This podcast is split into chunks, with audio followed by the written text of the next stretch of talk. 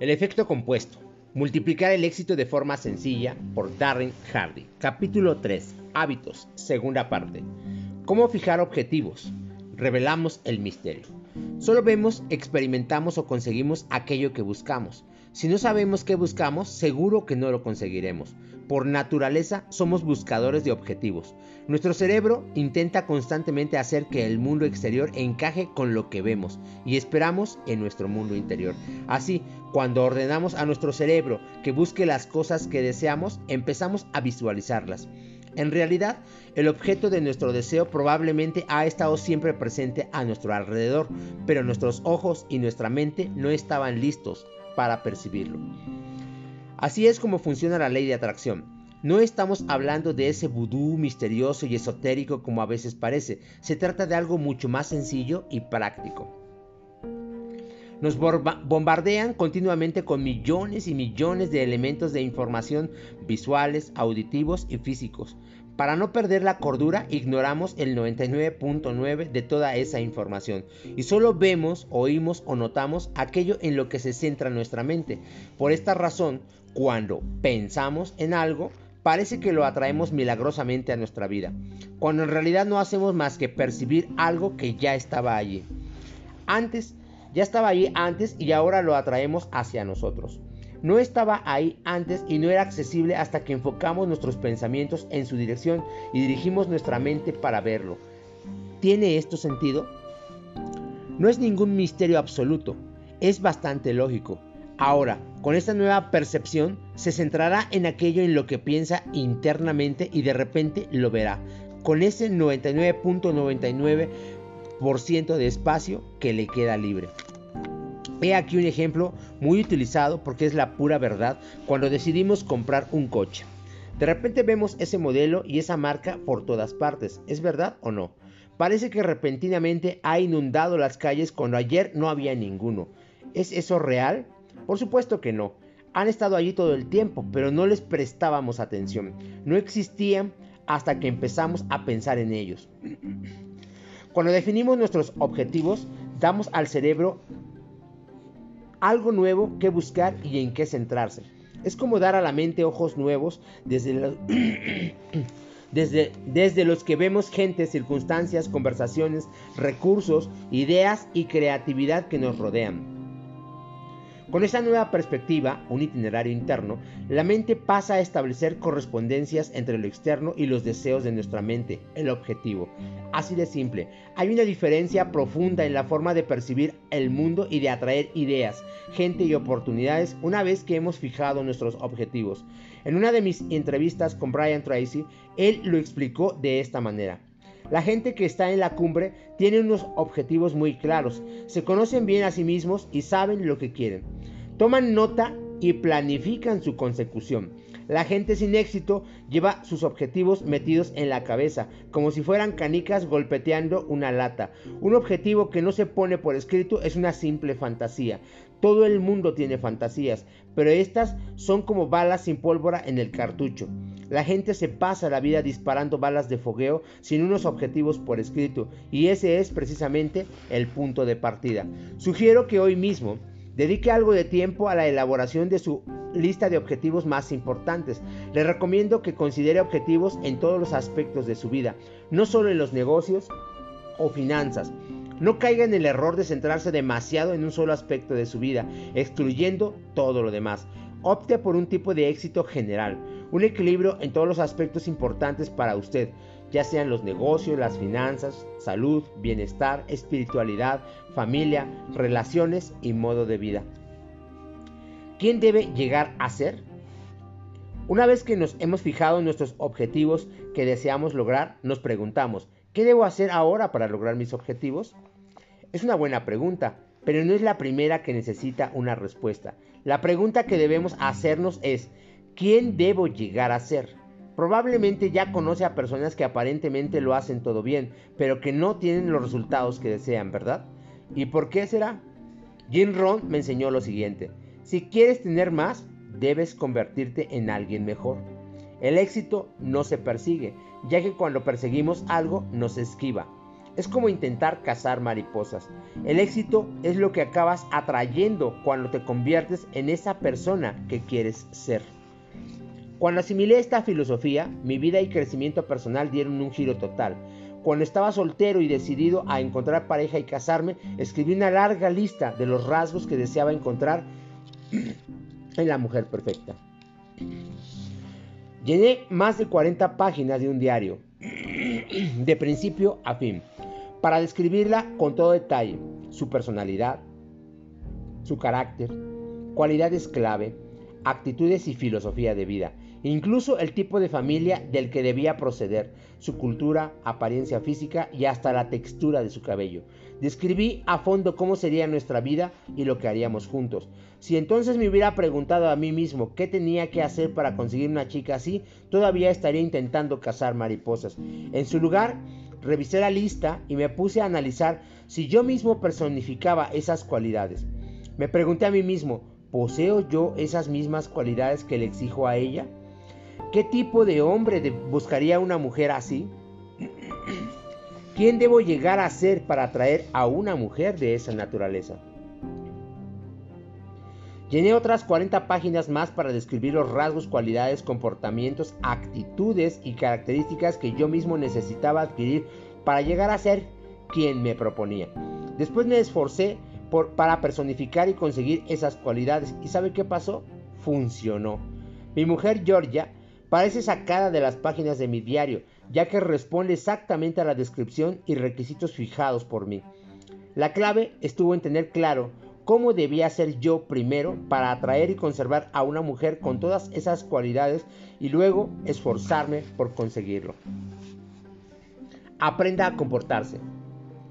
Vamos a planificar el proceso que necesita seguir para lograr los objetivos que se ha propuesto. Este es el proceso de ejecución, o en algunos casos el de no ejecución, lo que le separa de sus objetivos en su comportamiento. ¿Qué comportamiento debe abandonar para que el efecto compuesto no le arrastre hacia un desastre? Y por otro lado, ¿qué comportamientos debe introducir en su vida diaria para cambiar su actual trayectoria y dirigirse a una dirección más beneficiosa? En otras palabras, ¿qué hábitos y comportamientos necesita eliminar y añadir en su vida? Su vida se resume en esta fórmula. Su elección, decisión, más comportamiento, acción, más hábito, acción repetida, más compuesto, que es el tiempo, igual a los objetivos.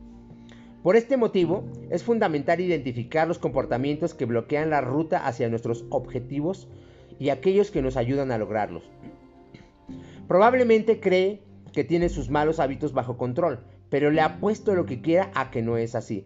Nuevamente, la técnica de la anotación es muy eficaz. Por ejemplo, hablemos claros. ¿Sabe realmente cuántas horas pasa delante del televisor cada día? ¿Cuántas horas pasa viendo los canales de noticias o los de deporte y moda poniéndose al día de los objetivos y logros de los demás?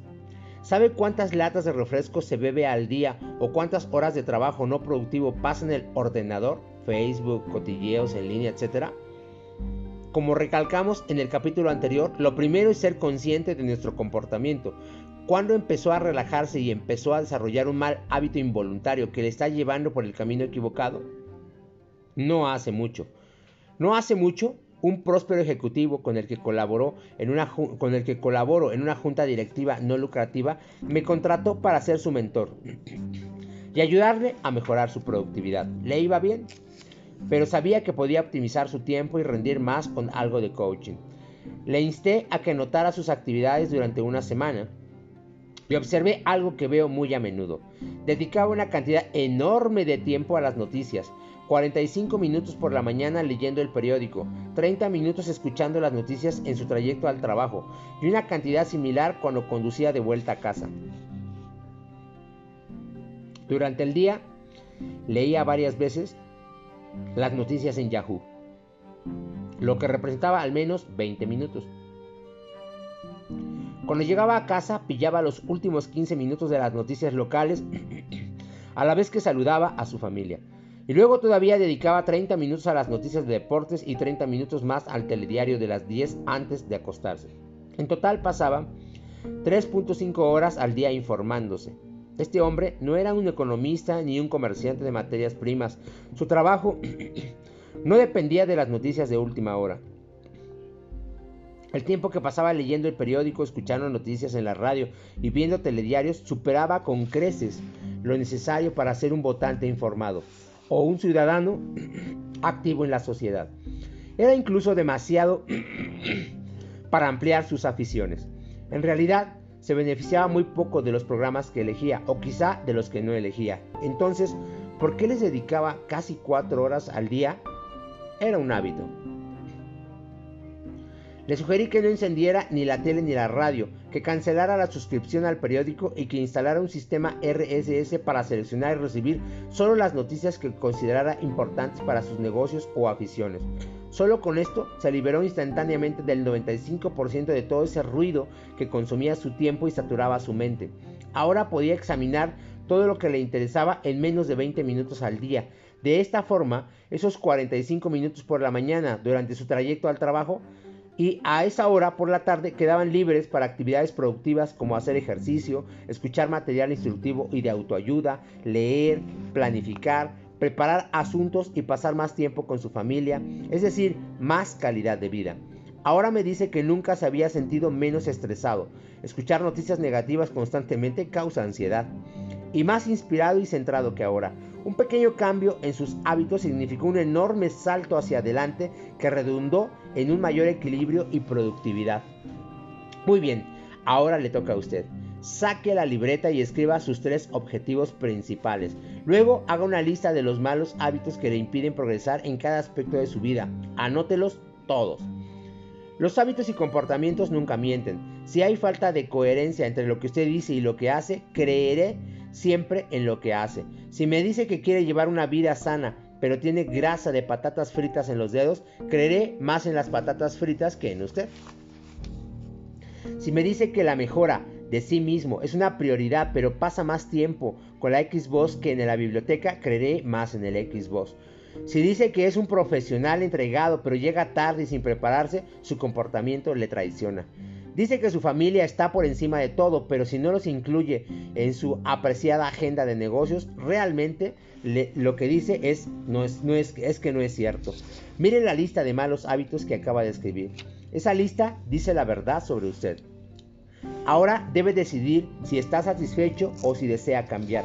A continuación, añada en esa lista los hábitos que necesita adoptar y cuya práctica acumulada conllevará al logro de sus objetivos. Al redactar esta lista no se trata de perder energía juzgándose o lamentándose, sino que se trata de analizar con lucidez lo que uno desea mejorar.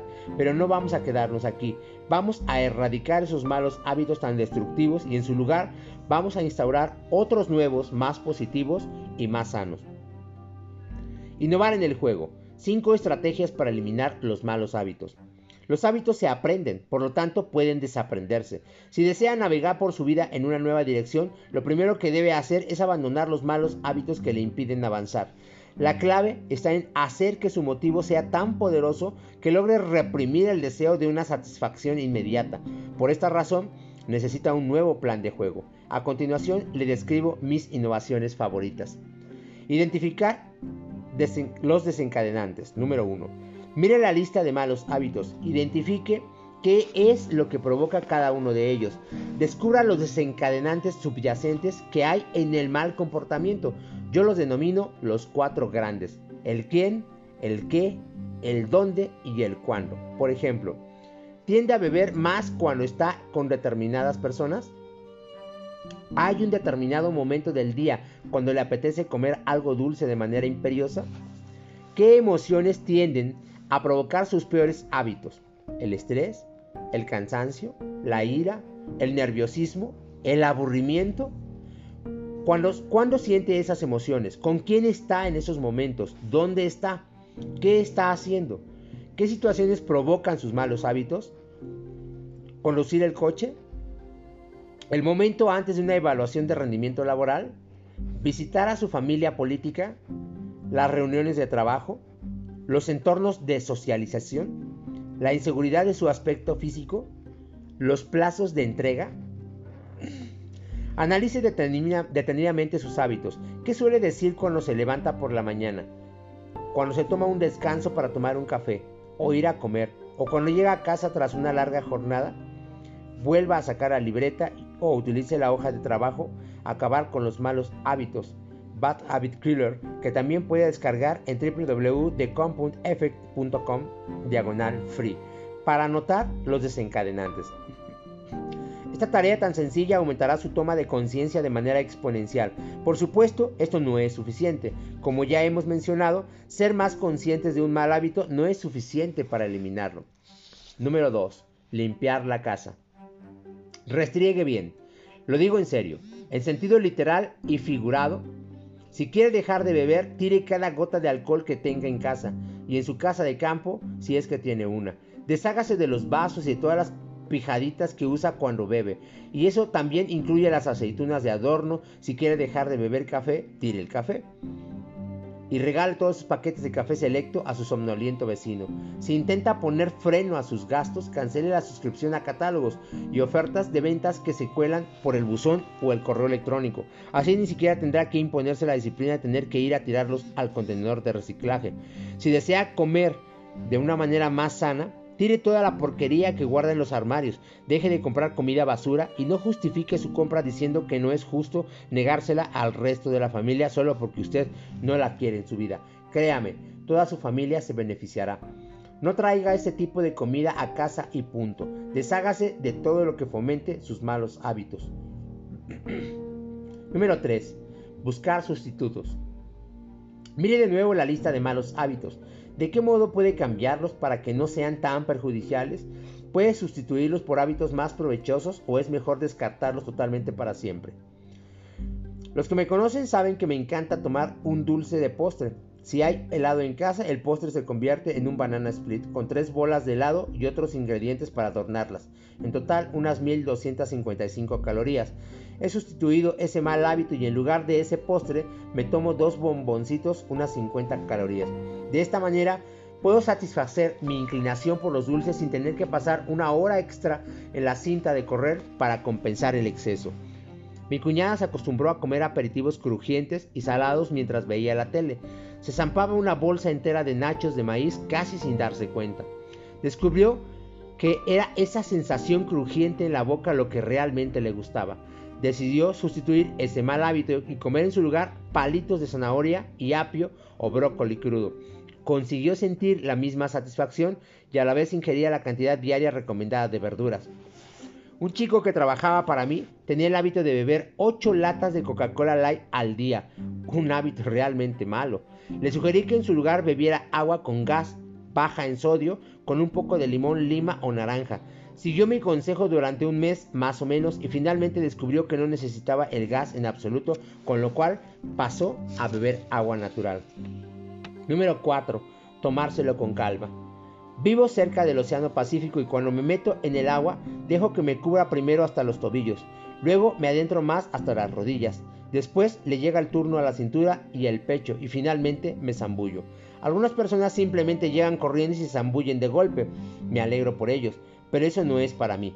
Yo prefiero tomármelo con calma, probablemente el efecto de un trauma de mi niñez como comprobará en la siguiente estrategia. Para algunos hábitos duraderos y muy enraizados puede ser más eficaz eliminarlos lentamente. Ha pasado seguramente décadas repitiendo, fomentando y reforzando esos hábitos, por lo tanto puede ser prudente darse tiempo para erradicarlos paso a paso. Hace unos años, el médico de mi mujer le recomendó reducir la cafeína durante unos meses. A los dos nos encanta el café y como ella tenía que sacrificarse, decidí que era justo hacerlo juntos. Al principio empezamos mitad y mitad, tomando una mezcla de café 50% descafeinado y 50% normal durante una semana. Luego pasamos a tomar café 100% descafeinado durante toda una semana. Después té Early Grey sin teína durante una semana. Seguido de té verde también sin teína. Tardamos un mes en conseguirlo, pero no sufrimos síndrome de abstinencia, dolor de cabeza, somnolencia y desorientación. Bueno, me pongo a temblar solo de pensar en el mono que nos podía haber dado. Número 5. O lanzarse de golpe. No somos todos iguales. algunos investigadores han descubierto que contrariamente a lo que se piensa, hay gente a quien le resulta más fácil cambiar su estilo de vida si cambia muchos malos hábitos a la vez. Por ejemplo, el cardiólogo Dean Ornish un pionero en su campo, descubrió que afecciones cardíacas avanzadas podían ser revertidas sin medicación o intervención quirúrgica, solo con drásticos cambios en el estilo de vida de sus pacientes, y descubrió que estos últimos les era más fácil despedirse de golpe de casi todos sus malos hábitos. Los inscribió en unas sesiones de formación donde se sustituyó su dieta habitual, rica en grasa y colesterol, por una muy baja en grasas. El programa incluía ejercicio, es decir, arrancarlos del sofá y obligarlos a caminar y correr, técnicas de reducción del estrés y otros hábitos beneficiosos para el corazón. Es increíble. Pero en menos de un mes, estos pacientes abandonaron toda una vida de malos hábitos y adoptaron otros nuevos. Como resultado, su salud mejoró de forma espectacular en un año. En mi opinión, esto es una excepción a la regla. En todo caso, cada uno debe encontrar la estrategia que mejor le funcione. Cuando era niño, cuando era pequeño, mi familia iba de acampada a un lugar casi desconocido llamado Lake Rollins. El lago, situado cerca de las sierras del norte de California, recibe el agua de los glaciares derretidos en las montañas del lago Tahoe. El agua está extremadamente fría. Durante nuestra estancia, mi padre se empeñaba en que hiciera esquí acuático en esa laguna polar. Me pasaba todo el día inquieto aguardando esa temida obligación de meterme en el lago helado. Me, me, encantaba el esquí acuático, pero odiaba meterme en el agua fría, un ligero conflicto de intereses, que por supuesto no podían ir por separado. Mi padre se aseguraba de que no perdiera el turno. A veces físicamente me empujaba al agua. Tras una docena de segundos terribles de casi hipotermia, siempre terminaba encontrando el agua refrescante y tonificante. La expectativa de meterme en el agua era peor que la realidad de lanzarme dentro. Una vez que el cuerpo se aclimataba, el esquí acuático era una gozada. Sin embargo, el mismo ciclo de temor seguido de alivio se repetía una y otra vez. Esa experiencia no es diferente de la de abandonar o cambiar un mal hábito. Durante un corto espacio de tiempo puede parecernos terrible y al menos bastante incómodo. Igual que el cuerpo, se adapta en un entorno cambiante mediante un proceso conocido como homeostasis también contamos con una habilidad parecida para adaptarnos a los cambios de comportamiento que nos son desconocidos. Por lo general, solemos amoldarnos física y psicológicamente a nuevas circunstancias rápidamente. A veces no basta con meterse y ya está, no. A veces hay que lanzarse de lleno. Quiero que se pregunte, ¿dónde puedo empezar despacio y asumir mi propia responsabilidad?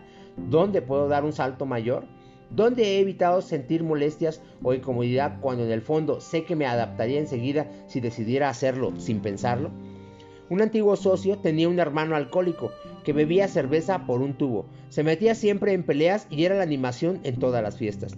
Bebía a la hora de comer, durante la cena y después también, y así todo el fin de semana sin parar. Un día asistió a la boda de un antiguo compañero de la universidad y se encontró con el hermano del novio, que era 10 años mayor que ellos, pero parecía 10 años más joven. Le observó mientras bailaba, reía y disfrutaba en la boda, emanando una vitalidad que él no había tenido en años. En ese mismo momento decidió que no volvería a probar una gota de alcohol. En cuanto se le pasó el mono, nunca más volvió a beber. Han pasado seis años y sigue sin hacerlo. Cuando se trata de cambiar malos hábitos en el hogar, me lo tomo con calma. Metafóricamente, solo meto un dedo en el agua. Sin embargo, en mi vida profesional, meterme de golpe me es mucho más eficaz. Tomármelo con calma no me suele funcionar cuando me entrego a un nuevo negocio o trato con nuevos clientes potenciales, socios o inversiones. En estos casos pienso en Like Rollis y sé que es duro al principio, pero recuerdo que al cabo de poco tiempo la experiencia será estimulante y que el malestar temporal habrá merecido la pena. Controle los vicios. No estoy sugiriendo que elimine todo lo malo de su vida, todo es bueno y con moderación, pero ¿cómo puede identificar cuando un mal hábito empieza a controlarle? Yo soy partidario de poner a prueba mis vicios. De vez en cuando me embarco en lo que llamo ayunar de vicios. Elijo uno en concreto y compruebo si esa, si esa particular relación todavía soy yo quien manda. Mis vicios son el café, el helado, el vino y las películas. Ya le he contado mi obsesión con el helado. Con respecto al vino, quiero asegurarme de que cuando bebo lo disfruto y celebro algo, y no que estoy ahogándome en él mi mal humor. Cada tres meses elijo un vicio y me abstengo de él durante 30 días. Probablemente esté influido por la cuaresma presente en mi educación católica. Me encanta demostrarme a mí mismo que todavía mantengo el control. Póngalo en práctica usted también. Elija un vicio, algo que haga con moderación pero que no le aporta mucho y embárquese en un ayuno de 30 días. Si le resulta muy difícil abstenerse durante ese tiempo, puede haber encontrado un hábito que es mejor eliminar completamente de su vida. Innovaciones en el juego. 6 técnicas para instaurar buenos hábitos. Ya le he ayudado a eliminar los malos hábitos que le llevaban en la dirección equivocada. Ahora necesitamos crear nuevas opciones y comportamientos que finalmente le conduzcan a sus mayores anhelos. Eliminar malos hábitos significa librarse de algo rutinario. Instaurar hábitos nuevos y más eficaces requiere habilidades diferentes. Se debe plantar el árbol, regarlo, abonarlo y asegurarse que está bien arraigado. El proceso exige esfuerzo, tiempo y práctica. A continuación le describo mis técnicas favoritas para establecer buenos hábitos. John C. Maxwell, un experto de liderazgo, decía, nunca cambiará su vida a menos que cambie algo que haga diariamente. El secreto del éxito se encuentra en la rutina diaria. Los trabajos de investigación muestran que para que un nuevo hábito se convierta en una práctica involuntaria debe reafirmarse positivamente 300 veces. Eso supone casi un año de práctica diaria. Afortunadamente, como explicábamos anteriormente, sabemos que tenemos una mayor posibilidad de consolidar un nuevo hábito en nuestra vida si nos esforzamos a conciencia durante tres semanas. Significa que si prestamos una atención especial a un nuevo hábito diario durante tres semanas, tenemos más probabilidades de convertirlo en una práctica para el resto de nuestra vida. La verdad es que podemos cambiar un hábito en un segundo o podemos pasar 10 años intentando erradicarlo. La primera vez que tocó un horno caliente, supo instantáneamente que no lo convertiría en un hábito. La impresión y el dolor fueron tan intensos que cambió su percepción y para siempre supo que sería consciente del peligro de los hornos calientes para el resto de su vida. La clave está en tomar conciencia. Si realmente desea mantener un buen hábito, debe prestarle atención al menos una vez al día y de esa forma es más probable que lo consolide. Número 1. Prepararse para triunfar. Los nuevos hábitos deben encajar en su vida y modo de vivir. Si se apunta a un gimnasio que está a 50 kilómetros de su casa, seguro que no va. Si es una persona nocturna y el gimnasio, el gimnasio cierra a las 6 de la tarde, pues no le convendrá. En definitiva, el gimnasio tiene que estar a mano y ser adecuado a su horario. Si desea perder peso y comer sano, tendrá que asegurarse de que el frigorífico y la despensa contienen opciones sanas. ¿Quiere evitar atiborrarse de chucherías de la máquina expendedora cuando le entre hambre a media mañana? Pues tenga frutos secos y otras opciones sanas en el cajón del escritorio. Cuando nos da un ataque de hambre, solemos lanzarnos a comer hidratos de carbono de bajo poder nutritivo. Una estrategia que utilizo es tener proteínas a mano. Cocino un montón de pollo el domingo y lo dejo empaquetado, listo para el resto de la semana. Mi adicción al correo electrónico es uno de mis peores hábitos. Es perjudicial y afecta mi atención. No es ninguna broma. Si puedo perder horas, sí puedo perder horas de concentración todos los días, inmerso en el torrente de mensajes que inundan mi correo.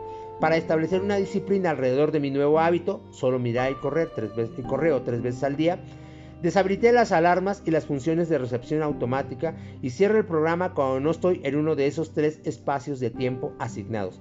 Tengo que levantar muros alrededor de ese mal hábito que me absorbe tanto tiempo por temor a seguir cayendo en la tentación todo el día. Número 2. Añadir, no quitar. Cuando entrevisté a Montel Williams para Suces, me habló de la dieta tan estricta que sigue a causa de una enfermedad que padece esclerosis múltiple. Montel ha adoptado el principio de los complementos.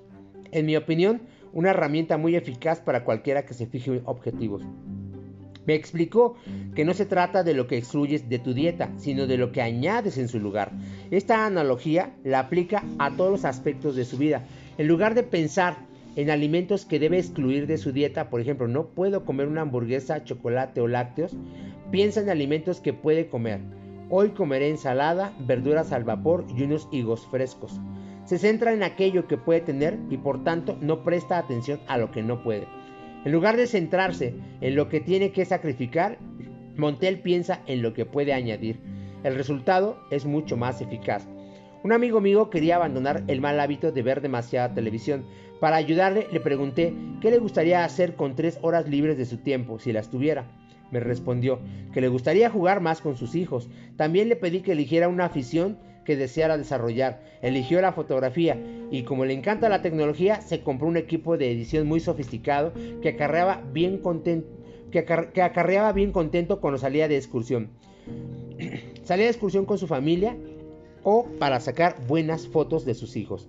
Después, por la tarde pasaba horas y horas editando y componiendo presentaciones de diapositivas y álbumes de fotos para, el disfrute familiar. Terminaron pasando más tiempo juntos, riéndose y recordando cuando se habían divertido. Como se centró tanto en la fotografía, ya no tenía tiempo ni inclinación para ver la televisión por la noche. La había utilizado para evadirse porque era una forma sencilla de escapar mentalmente del estrés laboral. Al sustituir la televisión con nuevos hábitos, jugar con sus hijos, dedicarse a la fotografía, descubrió aficiones mucho más impactantes y enriquecedoras. ¿Qué puede añadir para enriquecer su estilo de vida? Número 3. Hacer una demostración pública de responsabilidad. Visualice la ceremonia oficial de toma de posesión, digamos de un político. Juro solemnemente, etc. Y luego viene el discurso donde te cuenta que las promesas de la campaña electoral se convertirán en realidad.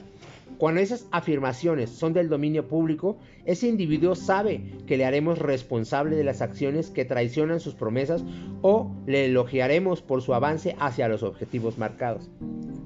¿Quiere consolidar ese nuevo hábito que ha elegido? Pida al gran hermano que le vigile. Nunca había sido tan fácil como ahora. Con todos esos medios sociales a nuestra disposición, pues es mucho más sencillo. Me contaron la historia de una mujer que decidió controlar sus finanzas mediante una bitácora o blog de sus gastos diarios. Invitó a su familia, amigos y compañeros del trabajo a que vieran cómo gastaba y al encontrarse bajo el escrutinio de tanta gente se volvió más responsable y disciplinada con sus finanzas. En una ocasión, ayudé a una compañera a dejar de fumar diciendo a todo el mundo en la oficina, atención, Elena ha decidido dejar de fumar. ¿No es estupendo? Acaba de fumarse el último cigarro. A continuación colgué un calendario enorme en la sección donde trabajaba y cada día que pasaba sin fumar, Elena pintaba una gran X roja en el calendario. Los compañeros lo, observaron y empezaron a animarla y así se acumuló una cola de X rojas en la lista que cobró vida por sí misma. Elena no quería decepcionar a la lista, a sus compañeros o a ella misma, pero sí que decepcionó a los cigarros pues dejó de fumarlos. Dígaselo a su familia y amigos. Publíquelo en Facebook y Twitter. Haga circular la noticia de que ahora manda otro y que ese otro es usted. Número 4. Buscar el apoyo de un amigo. Hay pocas cosas con tanto empuje como dos personas agarradas del brazo encaminándose a una meta. Para aumentar su posibilidad de triunfar, busque un amigo, alguien al que tenga que rendirle cuentas, alguien que le ayude a consolidar sus nuevos hábitos, al que pueda devolver el favor. Yo, por ejemplo, tengo lo que llamaría un colaborador de rendimiento máximo. Todos los viernes a las 11 de la mañana, en punto, hacemos una llamada de 30 minutos en la que intercambiamos información de nuestros altos y bajos, soluciones y aclaraciones. Solicitamos del otro las opiniones necesarias y nos rendimos cuentas mutuamente. Puede buscarse un amigo para pasear, correr o ir al gimnasio o bien para intercambiar y charlar de libros de desarrollo personal. Número 5. Competición y camaradería. No hay nada como un concurso amistoso para estimular el espíritu competitivo y, y sumergirle en los nuevos hábitos a lo grande. El doctor Mehmet Oz me dijo que en una entrevista, si camináramos mil pasos más al día, cambiaríamos nuestras vidas. Video Plus, la compañía matriz de Suces, organizó una competición de recuento de pasos con podómetros ajustables al calzado. Me sorprendió mucho que individuos que nunca habían hecho ejercicio por su propia salud o beneficio de repente caminaran 6 u 8 o 10 kilómetros al día. A la hora de comer paseaban en el aparcamiento y si tenían una reunión por teléfono lo hacían desde el móvil a la vez que caminaban. La competición los motivó a encontrar formas de aumentar su actividad. Se registraban los pasos de cada uno y toda la oficina podía ver quién se rezagaba y quién avanzaba. Las anotaciones de pasos aumentaban todos los días. En cuanto terminó la competición, me quedé fascinado al observar que el recuento de pasos se vino abajo completamente más del 60% en un mes. Cuando se volvió a organizar la competición, el recuento de pasos se disparó otra vez. Solo hacía falta un poco de competición para mantener los motores acelerados y por si fuera poco, se fomentó un maravilloso espíritu de comunidad, experiencia compartida y camaradería. ¿Qué tipo de competición amistosa podría organizar con sus amigos, colegas o compañeros de equipo? ¿Cómo podría inyectar rivalidad divertida y espíritu competitivo en sus nuevos hábitos? Número 6. Hay que celebrar. Ya lo dice el refrán, no por mucho madrugar amanece más temprano, solo trabajo sin diversión nos llega a aburrir y es la fórmula para sufrir una recaída. Debemos dedicar tiempo a disfrutar y celebrar los logros que vamos consiguiendo. No puede sacrificarse sin obtener beneficios. Debe premiarse cada mes, cada semana, cada día, aunque sea con algo insignificante. El caso es reconocer su esfuerzo por mantenerse, por mantener un nuevo comportamiento. Puede ser un paseo, tomar un baño relajante o leer algo que lo divierta. Los hitos más importantes, reserve un masaje o vaya a cenar a un restaurante favorito y prométase una gran recompensa cuando consiga completar la hazaña. Cambiar es difícil. Yupi. Hay algo común. Al 99% de los perdedores y triunfadores, todos odian hacer las mismas cosas. La diferencia es que los triunfadores las hacen de todos modos. Cambiar es difícil. Ese es el motivo por el que mucha gente no transforma sus malos hábitos y la razón por la que hay tantas personas infelices con mala salud. Lo que más me fascina de esta realidad es que si cambiar fuera fácil y todo el mundo lo pusiera en práctica, sería mucho más fácil para nosotros destacar y triunfar. Lo ordinario es fácil, lo extraordinario es lo que nos separa de la masa. Personalmente las dificultades siempre me hacen feliz. ¿Por qué? porque sé que la mayoría de la gente no se esforzará por superarlas y por lo tanto es más fácil para mí ponerme al frente y tomar la iniciativa. Me encanta lo que dijo el doctor Martin Luther King con tanta elocuencia. Un hombre se mide no por donde se encuentra en momentos de bienestar y comodidades, sino por donde se encuentra en momentos de reto. Cuando continuamos, a pesar de la dificultad, del cansancio y la adversidad, es cuando conseguimos mejorar y sacar ventaja en la competición. Aunque sea duro, o tedioso, hágalo de todos modos. La perseverancia y la magia del efecto compuesto le recompensarán generosamente. Tenga paciencia. Cuando abandone malos hábitos e introduzca otros nuevos, recuerde que debe tener paciencia. Si ha repetido el comportamiento que desea cambiar durante 20, 30 o 40 años o más, debe suponer que le llevará tiempo y esfuerzo antes de ver resultados duraderos. La ciencia nos enseña que los modelos de pensamiento y acción repetidos muchas veces crean un diseño neuronal, surco cerebral, o conjunto de neuronas interconectadas que transmiten los modelos de pensamiento de un hábito concreto. Los hábitos se benefician de la atención. Cuando prestamos atención a nuestros hábitos, activamos el diseño neuronal, lo cual libera pensamientos, deseos y acciones relacionados con ese hábito. Afortunadamente el cerebro es maleable. Si dejamos de prestar atención a nuestros malos hábitos, esos diseños neuronales se debilitan. Cuando formamos nuevos hábitos, reforzamos los nuevos diseños neuronales con cada repetición, hasta que estos dominen a los antiguos. Crear nuevos hábitos y crear nuevos diseños neuronales lleva tiempo. Tenga paciencia. Si pega un bajón, no le dé importancia, no se torture y vuelva a la carga. No pasa nada. Todos sufrimos contratiempos. Simplemente intente otra estrategia que refuerce su entrega y constancia. Si sigue insistiendo, se beneficiará enormemente.